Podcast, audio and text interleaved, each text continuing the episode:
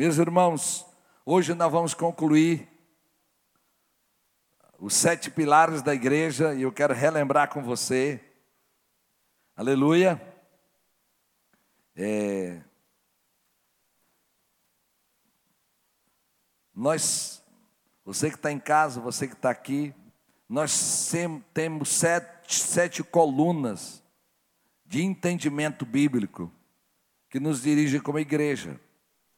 A igreja nasceu em Jesus, como você vai ver hoje aqui na palavra, e Deus vai levantando ministérios, cada um com características. E sete pilares da nova aliança são sete convicções de fé, de crença. Meu filho, é só a taça mesmo, para levar água. Obrigado. Diga comigo a primeiro pilar da igreja aí. Diga comigo, nós somos um lugar de amar Deus. Irmãos, e isso parece óbvio, mas não é, irmãos. É difícil falar de nós mesmos. Mas há muitos lugares onde o centro é o homem Irmãos, e nós trabalhamos para pensar, antes de qualquer coisa, como Deus pensa a respeito das coisas. Amar Deus é priorizar Deus, é valorizar o que Ele valoriza. Amar o que Ele ama, aborrece, aborrecer o que Ele aborrece. Somos uma igreja que nos esforçamos para que Deus, Jesus, seja a coluna vertebral nossa. Nós nunca queremos ser uma seita nós nunca queremos ser o dono da verdade, nem a igreja verdadeira, porque ela já existe, mas nós queremos tornar cada dia essa igreja uma igreja que vive em verdade. Por isso, nós somos um lugar de adorar a Deus e você está aqui por causa dele. Em segundo lugar, nosso segundo pilar é o pilar que nos faz ser um lugar de amar pessoas. E talvez esse seja um referencial muito grande nosso. É um desafio, mas é uma meta nossa, é uma missão nossa. Todo, quase todos os nossos recursos são para alcançar pessoas, para amar quem ninguém quer, para ajudar pessoas. Somos uma igreja onde somos treinados para ajudar pessoas Cada um de vós que estão aqui vai ser cuidado por alguém. Por quê? Porque se nós amamos a Deus, temos que amar pessoa, toda espiritual, pessoas, toda espiritualidade madura, verdadeira, toda religião pura precisa tocar em pessoas. Em terceiro lugar, nós somos uma igreja da palavra. Aqui nós não nascemos de uma revelação, desculpa, de um sonho. Não, nós nós nascemos da palavra, do entendimento bíblico, nós somos o povo da Bíblia, conforme Mateus 22, 29 e 22.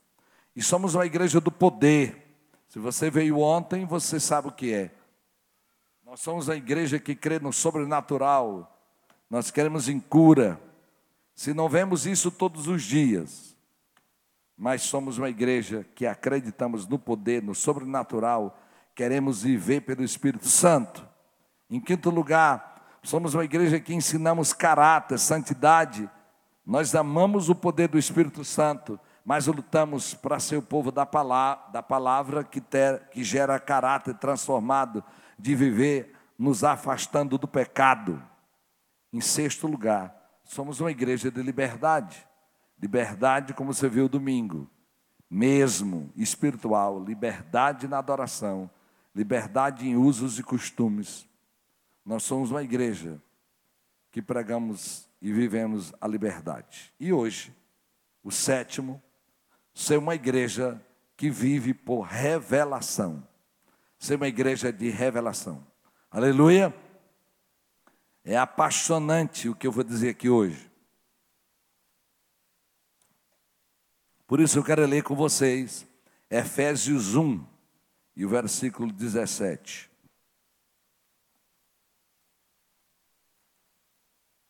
Vamos lá, todos um, todos. peço que o Deus de nosso Senhor Jesus Cristo, glorioso Pai, lhes dê espírito de sabedoria e de revelação no pleno conhecimento dele. O Espírito de Deus está usando Paulo e ele está dizendo: Eu peço que o Deus de nosso Senhor Jesus Cristo, glorioso Pai, dê a vocês o Espírito, como está maiúsculo, não dá para ver, mas esse Espírito é, não é o Espírito, não está falando do Espírito de Deus, mas aquilo que vem dele. Um espírito de sabedoria. E sabedoria é uma capacidade natural de separar o que é certo e errado, o que é verdadeiro, o que é falso. Mas revelação é uma capacidade sobrenatural. É quando Deus me fala algo que eu não posso saber de outra maneira, que eu não posso saber por outra maneira. A revelação, segundo o livro de Efésios 1,17, e de revelação no pleno conhecimento dele. Irmãos, a revelação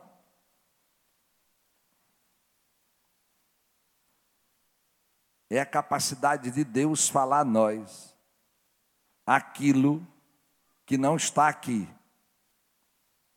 A Bíblia é a revelação geral de Deus.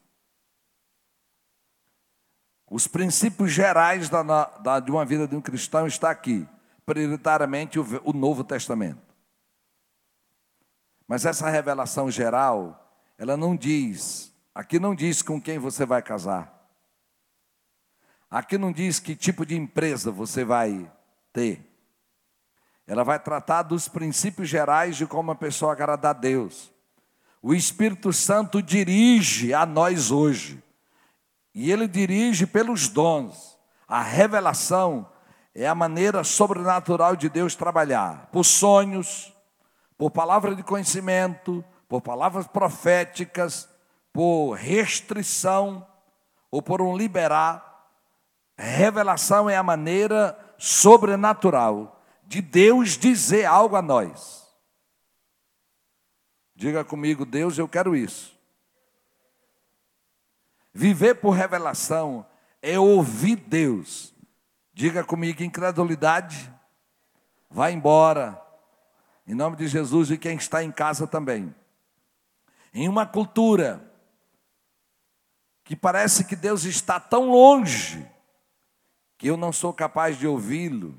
Então, para algumas pessoas dizer ouvir Deus parece algo fora do comum. Mas isso precisa ser comum. E, e uma das premissas minha hoje aqui, olha aqui para mim, se você é alguém que não escuta Deus, ah, pastor, eu não escuto Deus, eu não sei o que é escutar Deus. Você vai escutar a partir de hoje. Aleluia. Você vai pôr seus ouvidos para ouvir, porque o nosso Deus é um Deus que fala. Mas eu preciso ouvir. Você já viu alguém dizer, não, pastor, eu vou parar de falar, meu marido não me escuta. Ele não escuta ou não ouve? Não. Ele me ouve, mas não faz o que eu quero. Tem muito crente, irmãos, que o Espírito Santo parou de falar porque você parou de dar ouvidos a ele. Por que, é que o Espírito Santo vai continuar falando com você quando o que ele fala não lhe vale nada, não serve nada? Quantas pessoas eu vi passando por cima da voz do Espírito Santo? Quantas pessoas caíram depois de quase dez pessoas serem usadas, a esposa diz: para esse aconselhamento com essa moça. O intercessor diz: Eu tive um sonho assim, assim. O outro chegou assim, assim. E o teimoso, que nem jumento, foi teimando. Diga comigo, eu quero ouvir a voz de Deus. Deus tem prazer em falar conosco, em nos dirigir. Nós não somos um povo sem dono, irmãos. O Espírito Santo, Jesus entregou a igreja para ele e ele quer nos conduzir. E quando eu falo sobre ouvir a voz de Deus, nós que somos pentecostais, das coisas mais lindas da nossa vida é a palavra profética, mas das coisas piores do nosso meio também é a palavra, é a profecia do falso profeta ou engano. Diga comigo, Senhor, me livra de todo engano. Você nem vai se enganar, nem vai enganar ninguém e nem vai deixar ninguém me enganar. Aleluia? Muito engano Mas irmãos, eu eu tenho eu tenho uma percepção que a maior dificuldade aqui em ouvir a voz de Deus talvez não seja o medo do falso profeta, não. Ouvir a voz de Deus aqui, irmãos, é o medo de obedecer, porque ouvir a voz de Deus tem um custo. Quero imaginar que você que está em casa, você que está aqui, não dê mais valor àquilo que é do Paraguai, não valorize as coisas, é, como é que diz? Por causa das coisas do Paraguai, você, você agora não compra mais nada importado. Não, irmão, lá do Paraguai não só vem coisa falsa, não. Porque um dia alguém entrega uma palavra para você, ela não se cumpriu, aí você não acredita em profeta. Não, não se engana, nós não nos enganamos. Você vai pedindo confirmação para Deus. Não é o meu assunto específico. Eu quero que você compreenda que Deus fala. Aleluia? Em nome de Jesus. Não há revelação sem transpiração. Não há revelação sem esforço. Ouvir a voz do Espírito Santo, irmãos, pode ser simples em uma coisa. Hoje de manhã um irmão disse para mim, ontem ele sepultou a mãe dele. Mas antes de ontem, quando ele estava orando por ela, dentro da casa, ele ouviu: Eu vou levá-la. E ele, aquilo foi para prepará-lo, ele ouviu a voz.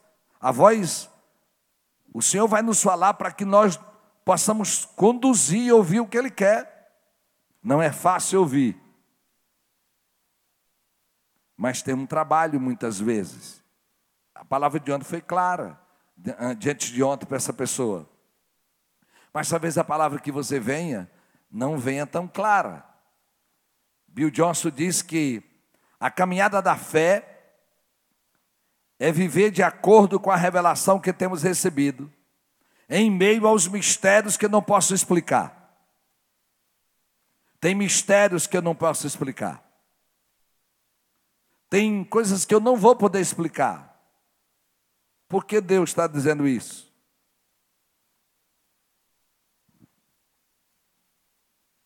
Um dia o Senhor me entregou uma palavra profética. Que o primeiro terreno que ele entregava para a nova aliança tinha 17.450 ou 250 metros quadrados. Irmãos, eu passei sete anos sem entender onde era esse terreno. A chácara não era, bem maior do que isso. A redenção também não era. Aonde era esse terreno? Eu achei que era algo novo. E um dia nós recebemos a escritura lá da redenção. Só que nós tínhamos que passar 5 mil metros quadrados, mais ou menos, do, daquele terreno. Nós não tínhamos nenhum terreno com 17 mil metros. Mas a Escritura veio para o nosso nome com toda a metragem que o profeta tinha dito. E eu pensava, onde está esse terreno?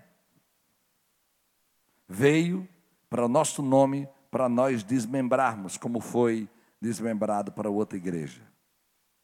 Talvez você não vai entender. mas vá desejando, porque Deus vai completar as coisas. Aleluia. O Senhor me deu uma palavra um dia. Compre sem dinheiro. Olha que palavra boa. Não é boa? Compre sem dinheiro. Minha esposa é uma mulher, não é gastadeira, não. Não sei a tua. O homem disse: Não, pastor, essa palavra minha mulher não pode receber. Não, a minha pode.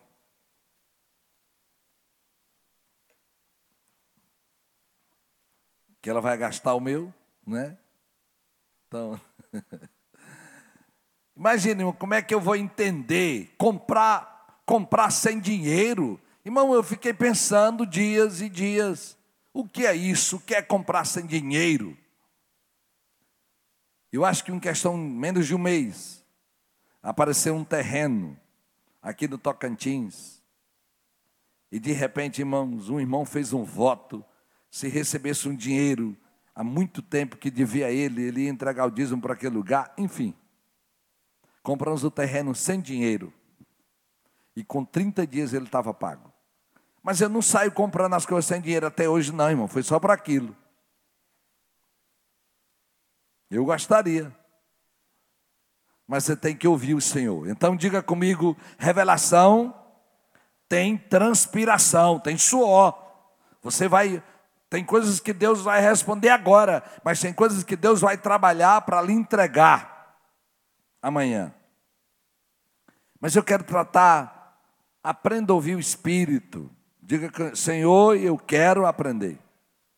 Me dá esse espírito de revelação.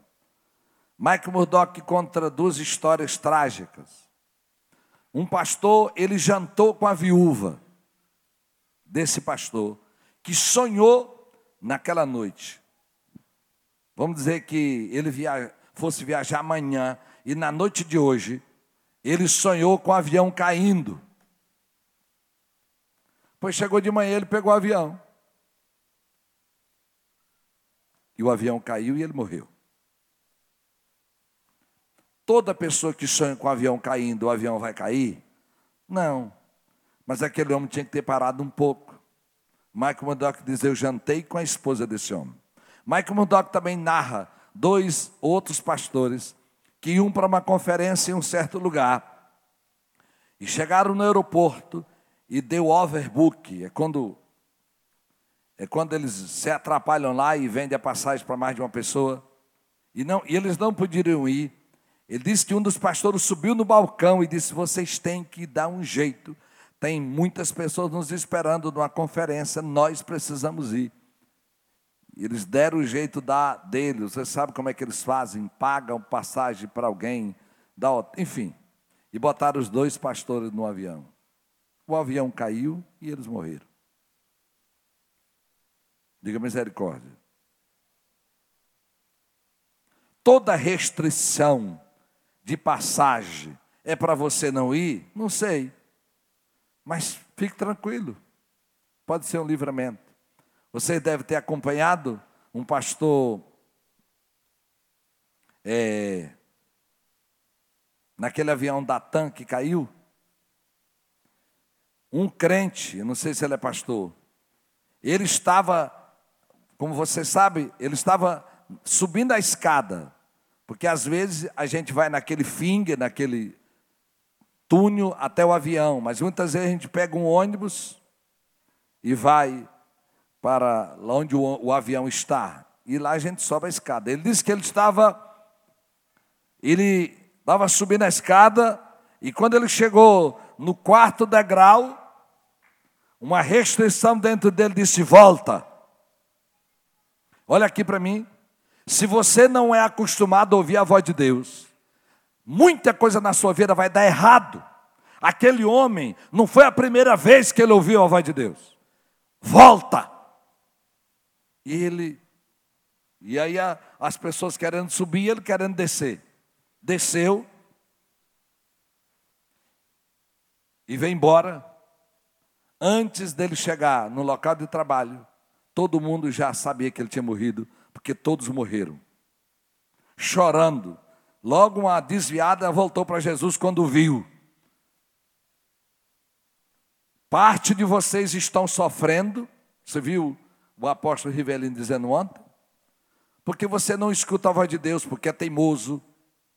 Não escuta a voz de esposa de ninguém. Diga misericórdia.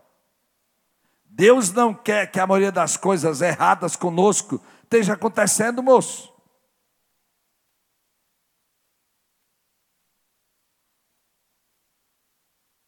Você é acostumado a ouvir a voz de Deus? Se você não obedece, irmãos, tem voz de Deus que ela não vai alterar a sua vida, mas não é pecado. Eu sempre cito algumas coisas. Eu estou um dia saindo dos escritórios para vir para casa. E eu vinha eu vinha pelo mesmo caminho. E de repente dentro de mim via assim: vira à esquerda. Não tinha sentido para eu virar à esquerda. E quando eu virei na outra rua, uma mulher levantou os braços, começou a gritar. Eu estava orando pra, porque eu queria lhe ver hoje, eu queria lhe ver.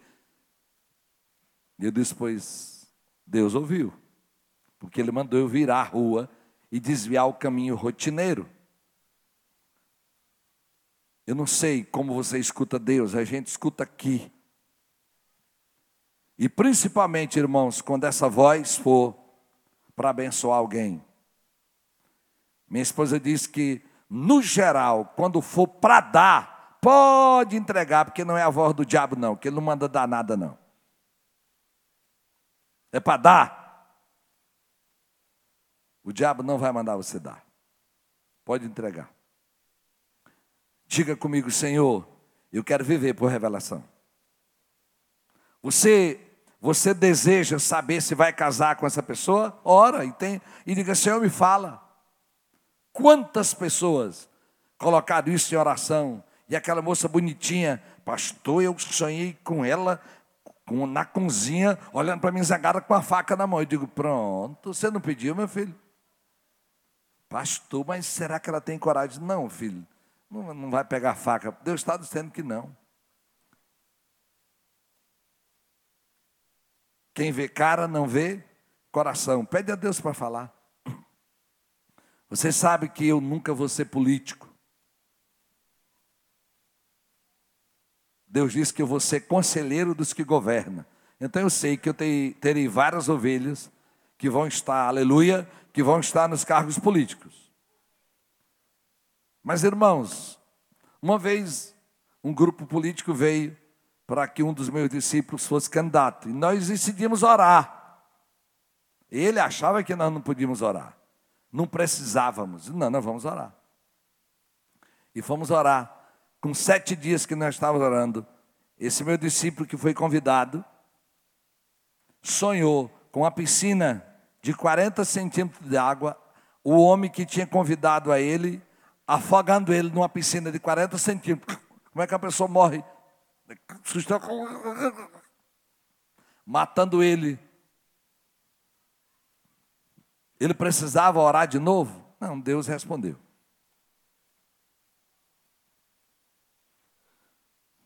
Eu não quero dizer que todo pensamento que passa na sua cabeça é Deus falando com você. Gente neurótico, teimoso, obstinado, ele bota a cor na cabeça e diz que Deus falou com ele. Não. Hum. Quando Deus lhe fala algo grande, peça confirmação para ele. Peça confirmação. José do Egito, ao José, esposo de Maria. O José do Egito, irmãos, Deus queria falar algo para o Egito e trouxe uma revelação. Quem sonhou? Faraó, o, o, o imperador. Mas ele não tinha interpretação nenhuma. Aliás, sonhou dois, dois sonhos seguidos. Um com sete vacas magras, que elas engolias, eram engolidas por sete vacas, sete vacas gordas, que eram engolidas por sete vacas magras. E sete espigas de, de trigo cheias que eram engolidas por sete vazias. Ele deu a interpretação, o Senhor deu a ele. Sete anos de muita colheita, de muita fartura, de muita chuva. E sete anos de muita fome. Criado estratégias extraordinárias. Aliás, deixa eu dizer algo para você de sonho. Todo sonho repetido tem a ver com a possibilidade de algo real na sua vida, em qualquer área. Todo sonho repetido significa que tem algo aí com a possibilidade de real. E deixa eu dizer para você: se você sonha caindo em algum um sonho ligado ao sexo, vigie, abra o olho, que você pode cair acordado. Mas se você resiste nos, dormindo, vai resistir acordado. Você sonha um monte de dinheiro e você esconde ele, pois desconfie que, que você é ladrãozinho mesmo, ruim. Você sonha achando dinheiro e entregando para o dono, você é crente mesmo já, bom. Sonhe. Pode ser uma maneira de Deus falar. José é casado com Maria. Deus usava o sonho e um anjo vinha no sonho e dizia para ele: Não faça isso, vá para o Egito. Quando alguém chega com a grande decisão, eu digo: como você escuta Deus? Como você escuta Deus? É, pastor, re, re, re. Escutar Deus é resultado de uma vontade. De uma vontade. Olha o que a Bíblia diz em Oséias 4, 6, e depois nós vamos ver Oséias 6, 3.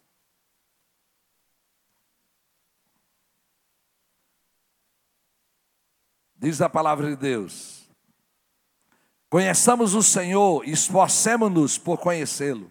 Tão certo como nasce o sol, ele aparecerá, virá para nós como a chuva de inverno, como a chuva de primavera que rega a terra. Olha que coisa linda. Se eu buscar, o Senhor vai falar. Meu filho, abra aí agora em Osés 4, 6. Eu acho que é.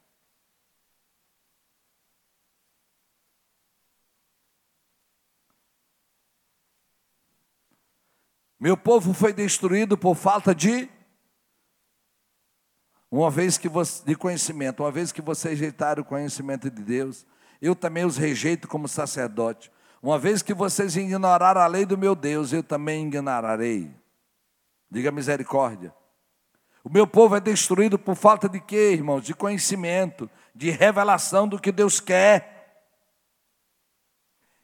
Irmãos, quem vive por revelação vai ter coragem de renunciar à sua própria vontade. Você pode dizer amém? Irmãos, em Mateus 16, do 15 ao 17, nós vemos algo extraordinário.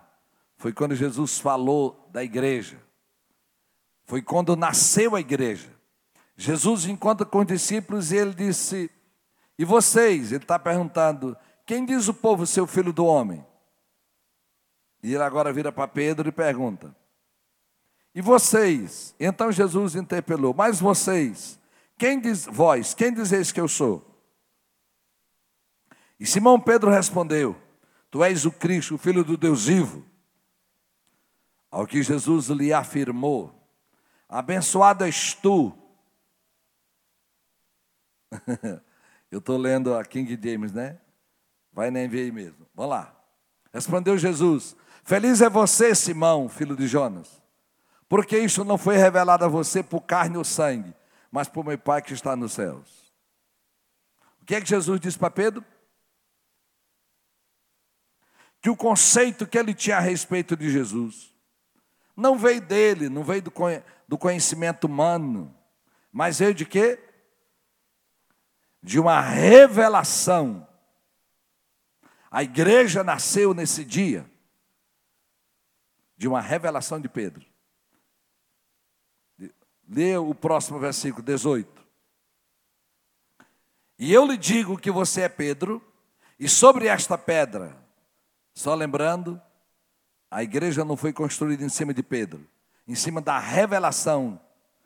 Você é Pedro, pedacinho de pedra, mas sobre esta pedra, o texto original quer dizer uma rocha grande eu edificarei a minha igreja, e as portas do Hades não prevalecerão contra ela. A igreja de Jesus nasceu de uma revelação. Irmãos, e você e eu nascemos porque um dia ouvimos a palavra de Deus. A Bíblia diz em Romanos 10, 10 17, que a fé vem pelo ouvir a palavra de Deus. Um dia nós ouvimos. A revelação de Pedro de quem Jesus era. A igreja nasceu ali. Tu és o Cristo, o Messias, o enviado de Deus, o Filho de Deus. O Isu Cristo em Uteu. Como você sabe, a palavra peixe no grego tem as siglas de Jesus Cristo, Filho do Deus vivo. Por isso, peixe como símbolo nas nossas Bíblias. Foi a sigla usada durante os primeiros séculos. Se um cristão queria saber se tinha um cristão, ele fazia uma meia-lua no chão, com dedo, com risco, com pé. Se tivesse outro cristão, ele fazia outra meia-lua. A igreja nasceu de uma revelação. É interessante quando tem uma revelação de algo que a gente não sabe nem o que é.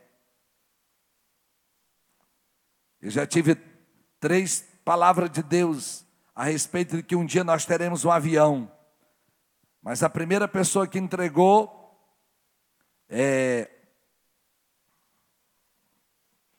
foi quando Deus mandou ela ungir o pastor Porto, vice-governador, sete a dez dias antes de ser eleito.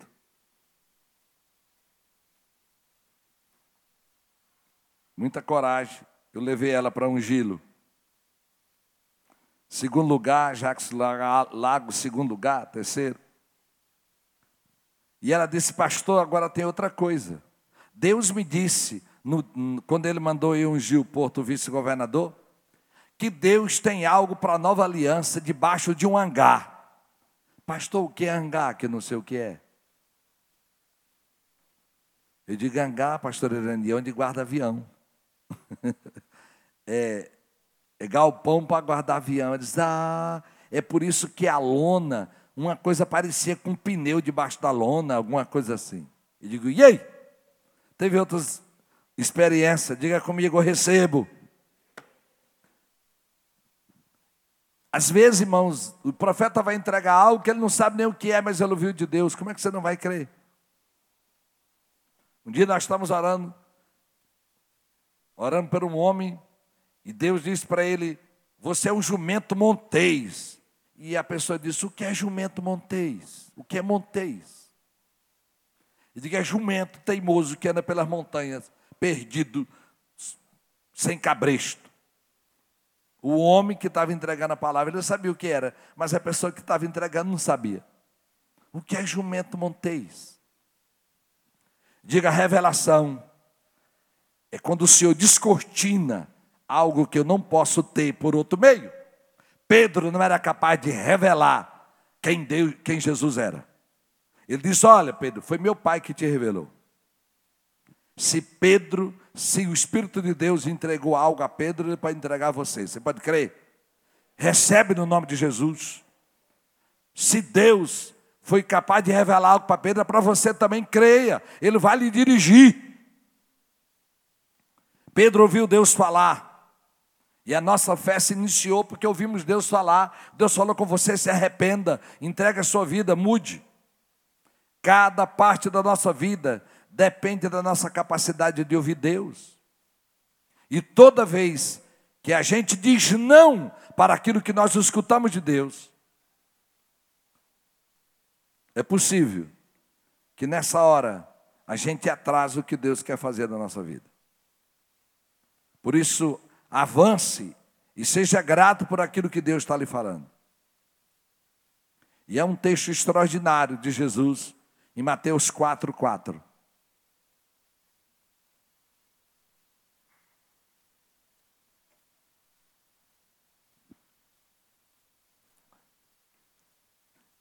Jesus, o diabo está tentando Jesus, ele está com 40 dias de fome.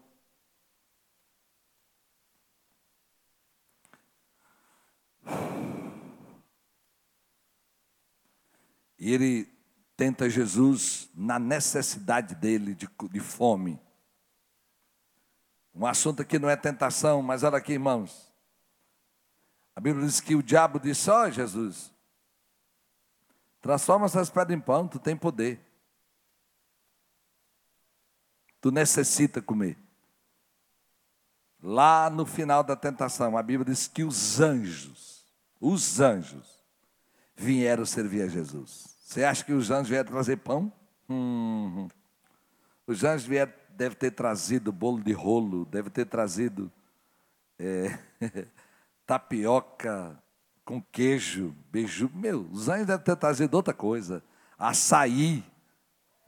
Com, oh, os anjos levaram nada, pedra velha para Jesus, nada, moço. Ou se foi pão quente com, mar, com manteiga, bem gostosinho para tomar. Levaram café. Vamos lá. Não coma as pedras que o diabo quer lhe dar, não. Tem banquete para você amanhã. Em nome de Jesus. E Jesus disse para o diabo algo: Cão, está escrito, nem só de pão viverá o homem, quer dizer, nem só para suprir suas necessidades viverá o homem. Mas um homem vive, um homem de Deus, uma mulher de Deus vive de quê? De toda palavra que procede, uma versão mais antiga diz, de toda palavra que sai da boca de Deus, que procede de Deus, que vem dele. Nós vivemos de toda revelação, de toda palavra que sai da boca de Deus. Aleluia? Por isso nós precisamos ter comunhão com Ele.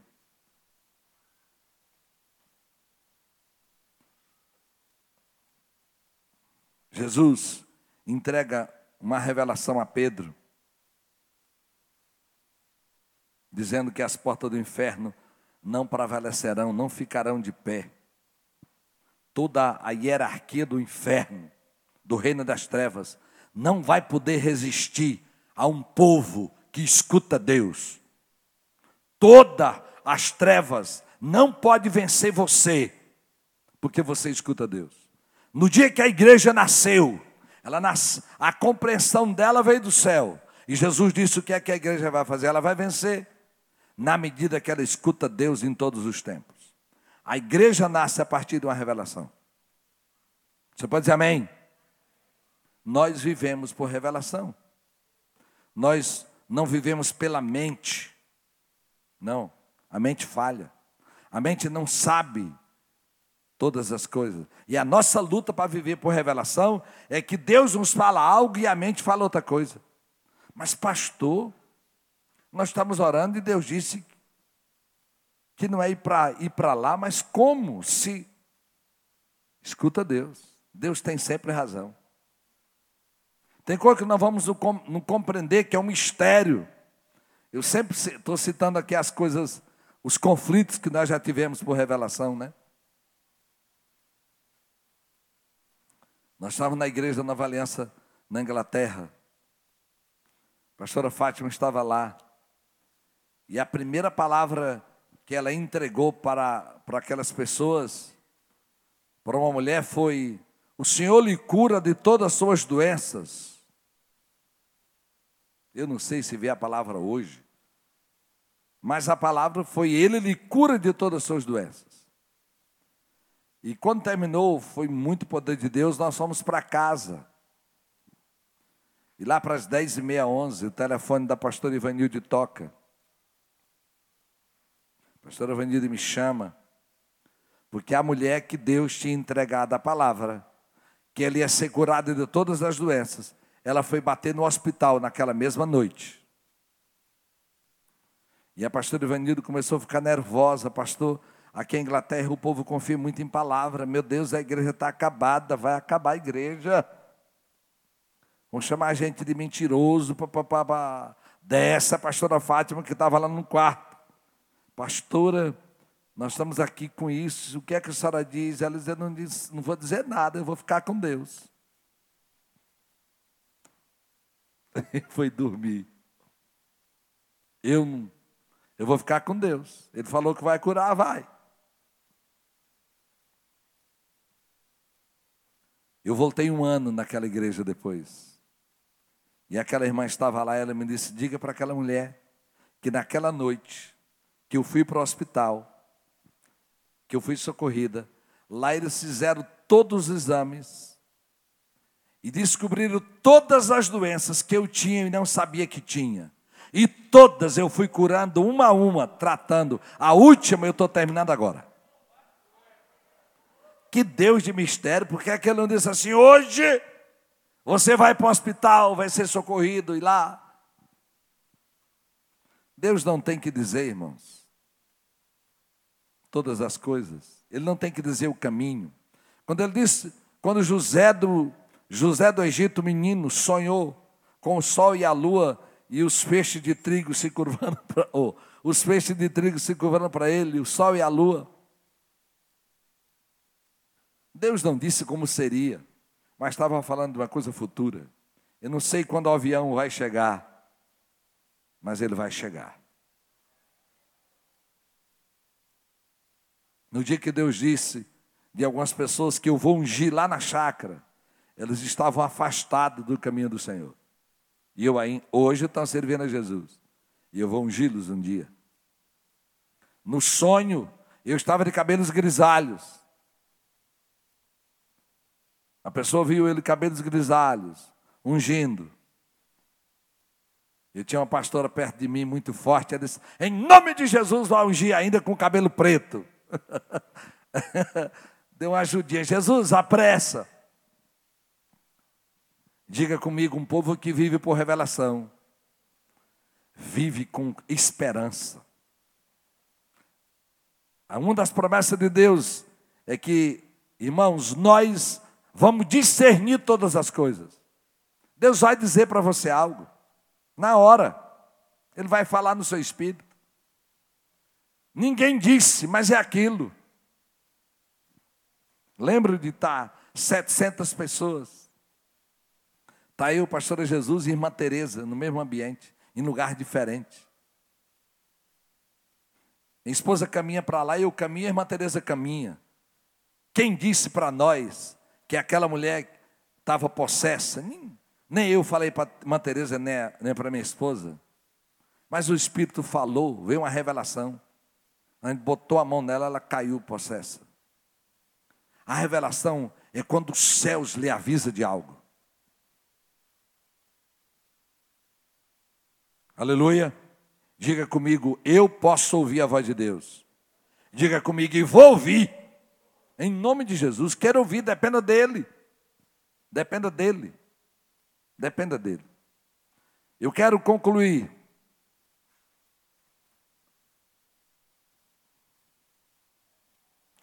Primeiro Samuel 23, das coisas mais lindas da Bíblia. Davi chega com um exército na média de 400 homens. E quando ele chega, os amalequitas tinham levado as mulheres. 1 Samuel 23, do 1 em diante. Olha o que Davi fez: um guerreiro, um general. Quando disseram a Davi que os filisteus estavam atacando, desculpe, amalequitas não, filisteus, atacando a cidade de Keila e saqueando as eiras, ele perguntou ao Senhor, diga comigo, ele perguntou Devo atacar esses filisteus? Era óbvio, irmão. Por que perguntou óbvio? O Senhor lhe respondeu: Vá, ataque os filisteus e liberte Keila. E você vai. No versículo 4, brota 4. Davi consultou o Senhor novamente. Levante-te, diz o Senhor, vá à cidade de Keila, porque eu estou entregando os filisteus em tua mão. Se você continuar, irmãos, Lá em 2 Samuel 5, 23. Davi consultou o Senhor de novo. Oi, irmãos. Quanta coisa na sua vida podia estar diferente se você consultasse o Senhor. Tanta coisa que nós fizemos na força do nosso braço. Oramos pouco. Diga, Senhor, me ajuda a viver por revelação. Irmãos, você não tem ideia de tantas coisas que nós nunca entramos, porque Deus nunca falou. Parece menino, parece infantil, parece inseguro, não. É para fazer o que Deus quer fazer. Tem coisa que você não vai entender. Quando a igreja começou, nós alugamos um lugar para cultuar, quarta e domingo. E os donos me liberaram um outdoor. Eu tinha um canal de televisão. E eu queria gravar algo e divulgar que eu agora era pastor. No lugar onde eu estava. Queria botar um outdoor grande. E o Espírito Santo me restringiu, não. E eu, gente, não vai botar o nome, não? Irmãos, durante quase 10 anos, nós nunca botamos nome. E quando a igreja tinha na média de 600 pessoas, um dia de sábado eu estava orando. E o Senhor me disse muito, o dia abençoado. Raimundinho? Não é o senhor, não, sou eu. que tem outro Raimundinho. Quem atrai as pessoas sou eu. Você só me obedece. Amém? Nunca botamos nome. Botar nome para poder saber o lugar. Mas lá não podia botar porque era uma estratégia humana de propaganda.